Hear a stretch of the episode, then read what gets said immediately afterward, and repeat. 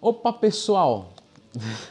Tudo bem com vocês? Uma dúvida também recorrente dos meus alunos, vocês podem ver que eu sempre separo bastante dúvidas dos meus alunos para vocês, que é: posso fazer aeróbico no dia de perna, né? Então, fica comigo nesse vídeo para entender.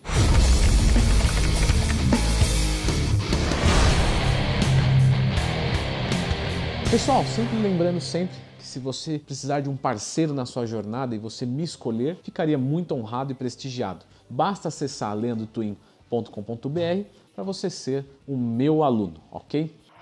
Bom, vamos falar hoje sobre aeróbicos é, no dia de perna. Né? Eu gostaria apenas de corrigir que existe um conceito popular e um conceito anatômico sobre pernas. No conceito anatômico, pernas é do joelho para baixo, né? O Floquinho já se entediou com um assunto tão carregado assim. Num termo popular, as pernas são todos os membros inferiores, né? Do vamos dizer assim, do quadril para baixo. Então, quando a gente fala pernas, eu coloquei pernas no título, né? Eu não quis fazer um demérito de forma alguma ao conhecimento anatômico, né? Ao conhecimento mais acadêmico mesmo. E sim tornar isso de uma forma popular, porque a maioria que está assistindo não são professores, doutores, né? São pessoas que estão aí é, numa população geral, onde eu me encontrei num dia, né, e não tem problema nenhum nisso, né, cada um é bom numa coisa. Enfim, então quando eu coloquei pernas, considere membros inferiores. Depois de treinar coxa, glúteo, panturrilha, eu posso fazer um aeróbico sim ou não? Algumas pessoas acreditam que vai haver um catabolismo maior, certo?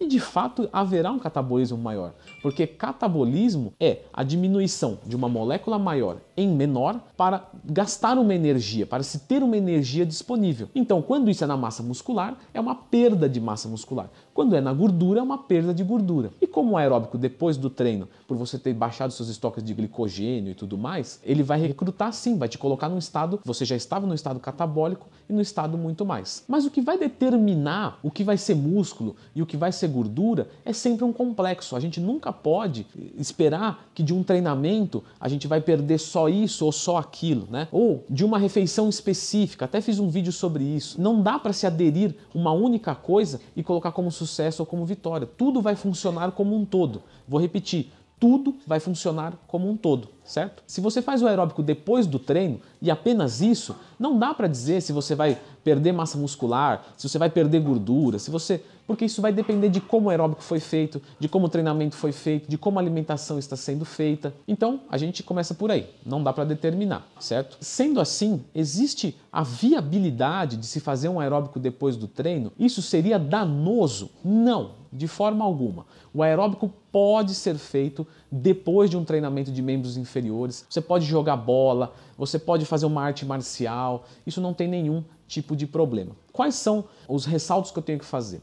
Qual que é o objetivo desse aeróbico? Leandro, o objetivo desse aeróbico é ajudar na queima de gordura corporal. Legal pra caramba, pode fazer. Não, Leandro, eu estou treinando para um TAF, né, um teste de aptidão física, e lá eu quero melhorar o meu VO2 máximo, né, para conseguir correr mais lá. Então eu faço esse aeróbico para isso. Então, nesse caso, é desinteressante, porque você não vai conseguir extrair uma intensidade muito alta. No primeiro caso, que a gente quer perder gordura, é só gerar um gasto calórico a mais. Isso será feito sem problemas. No segundo, você quer uma intensidade boa para conseguir correr mais. Nesse caso, vale mais a pena fazer o aeróbico em um momento separado do dia ou antes de um treinamento. Enfim, no momento que você tiver mais disposição. Para os meus alunos, eu sempre opto por não passar. Por quê? Porque isso é, de certa forma, desconfortável. Né? Você acabou de treinar membros inferiores. Se você treinou de verdade, realmente fica muito exausto né? os músculos. E se você vai fazer uma corrida, você, isso é desconfortável. E como o objetivo é só queimar calorias, né? no caso, né? nesse caso específico, é só queimar calorias, eu prefiro utilizar desse aeróbico diluído em outros dias. Porque o que importa é a carga semanal do aeróbico e não a carga diária necessariamente. Então veja só, se eu tenho 60 minutos para fazer e eu tenho 6 dias por semana, eu poderia fazer 10 minutos em cada dia, né, totalizando 60 minutos. Mas eu posso também utilizar quatro dias de 15 minutos, né? E um dia que seja um membro inferior, eu não coloco. Eu tenho os mesmos 60 minutos, só que eu tenho mais conforto. E no caso de alguém que está fazendo um TAF, um teste de aptidão física que precisa melhorar muito essa marca, né? Uma coisa é uma pessoa assim, ah, estou fazendo um TAF, preciso melhorar o meu aeróbico, mas eu estou quase lá. Tudo bem essa pessoa às vezes fazer depois do treino, mas não, essa pessoa está realmente muito ruim, ela precisa melhorar muito. Então, num horário separado ou até mesmo num pré-treino.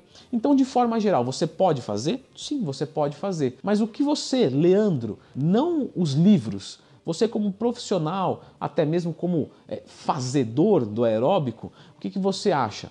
Então, eu particularmente gosto de terminar o treino de membros inferiores e ir para o descanso porque é um treino que exige muito da gente e a gente só quer ir descansar depois. Então, não tem problema, mas também não tem nenhuma vantagem quando você entende que tudo depende de um todo, certo? Outra coisa que eu recebo bastante também, Leandro, e se eu fizer membros inferiores, por exemplo, na quarta-feira, e aí eu jogo bola na, na terça-feira, isso tem problema? Então, isso depende.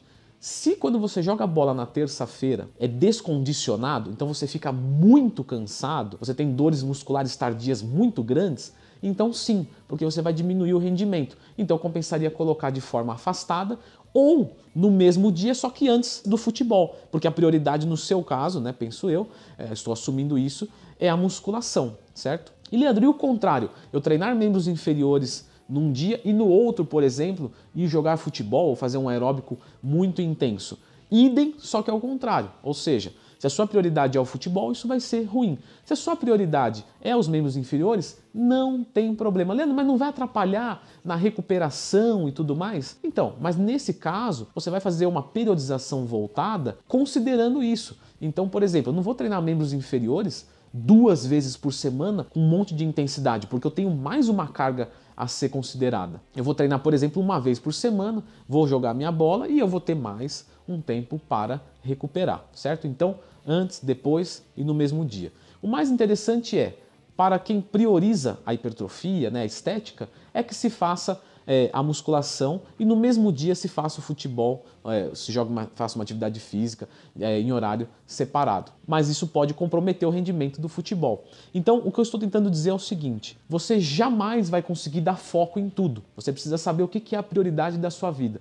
É essa prática esportiva, é a musculação, é a força é a preparação para o TAF, você precisa partir daí. Quando você determina isso, você consegue determinar onde é o melhor momento para você colocar cada coisa durante a semana ou durante o seu dia, certo? Gostaria de pedir a todos vocês que estão aí vocês com certeza treinam membros inferiores, né? E vocês com certeza fazem, ou em algum momento da, da, periodização de vocês, vocês fazem aeróbicos. Então coloque aqui nos comentários. Eu faço aeróbico depois do treino de pernas, ou membros inferiores, e eu acho isso, isso, isso, eu não faço, eu sou aluno do Leandro e achei melhor assim. Ah, eu particularmente gosto, fico ali relaxando um pouco, é, gosto de fazer um aeróbico de baixo, enfim. Escreva nos comentários, faça o seu relatinho pessoal, que isso é bem é, legal, isso enriquece o vídeo, tá? Se esse vídeo te acrescentou de, de alguma forma, mesmo que um segundo que seja, eu acho que não seria injusto eu pedir para você clicar no gostei, porque isso me ajuda sim, é, ajuda o canal sim, e já que eu estou te ajudando, de certa forma, se você me ajudar,